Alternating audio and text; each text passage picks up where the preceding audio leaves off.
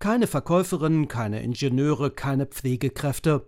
Der deutsche Arbeitsmarkt scheint weitgehend leergefegt.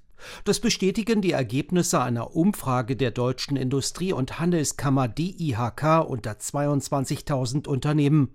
Demnach klagt gut jede zweite Firma über Personalengpässe. Hochgerechnet bleiben etwa zwei Millionen Arbeitsplätze unbesetzt, sagt der stellvertretende DIHK-Hauptgeschäftsführer Achim Derks. Trotz des schwierigen Wirtschaftsumfelds und vieler Unsicherheiten verschärfen sich die Fachkräfteengpässe weiterhin. Wenn man nur auf diejenigen Unternehmen schaut, die überhaupt einstellen wollen, dann sind es sogar 82 Prozent, die sagen, wir haben Schwierigkeiten, die Stellen, die wir ausschreiben, zu besetzen. Der deutschen Wirtschaft gehen durch die Personalengpässe insgesamt fast 100 Milliarden Euro verloren, rechnet die DIHK hoch. Ein Grund für die Misere, schon der Nachwuchs ist rar gesät. Doch mitunter seien die Lücken in der Belegschaft hausgemacht, heißt es von Gewerkschaften. So wurden im vergangenen Jahr nur noch 475.000 Ausbildungsverträge geschlossen, fast 10 Prozent weniger als im Vor-Corona-Jahr 2019.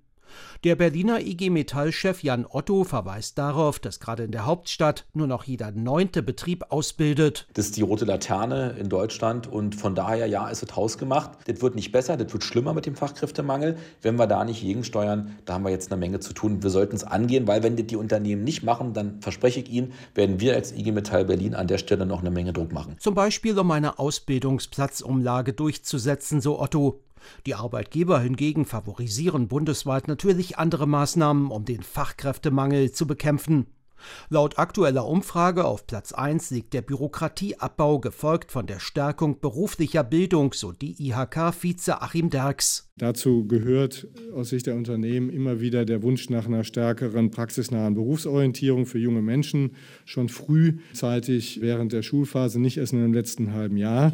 Dazu gehört auch, dass man das nicht nur konzentriert auf die Nicht-Gymnasien, sondern auch an Gymnasien diese Berufsorientierung eigentlich viel selbstverständlicher dazugehören muss. Berufliche Bildung stärken heißt aber auch, den Ausbau der Berufsschulen voranzutreiben. Gut jeder dritte Unternehmer setzt darüber hinaus auf die erleichterte Einstellung ausländischer Fachkräfte und 31 Prozent wünschen sich eine bessere Vermittlung und Qualifizierung von Arbeitslosen als Rezept gegen den akuten Fachkräftemangel. RBB 24 Inforadio vom Rundfunk Berlin-Brandenburg.